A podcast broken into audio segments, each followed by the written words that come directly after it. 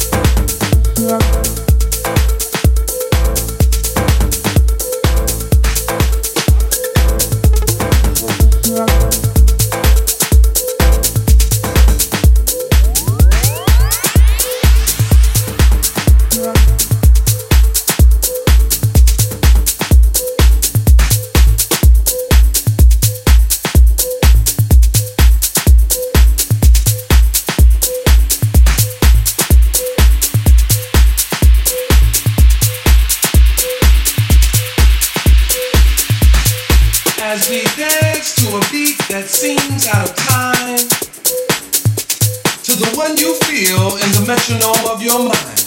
Does it offend you that our rhythm looks strange or causes your thinking to be rearranged?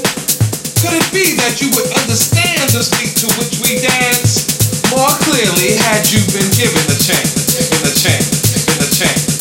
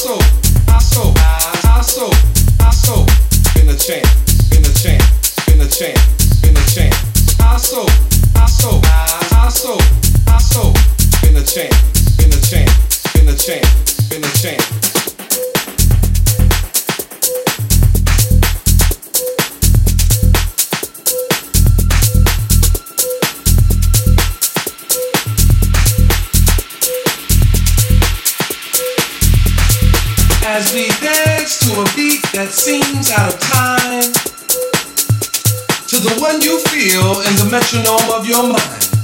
Does it offend you that our rhythm looks strange or causes your thinking to be rearranged?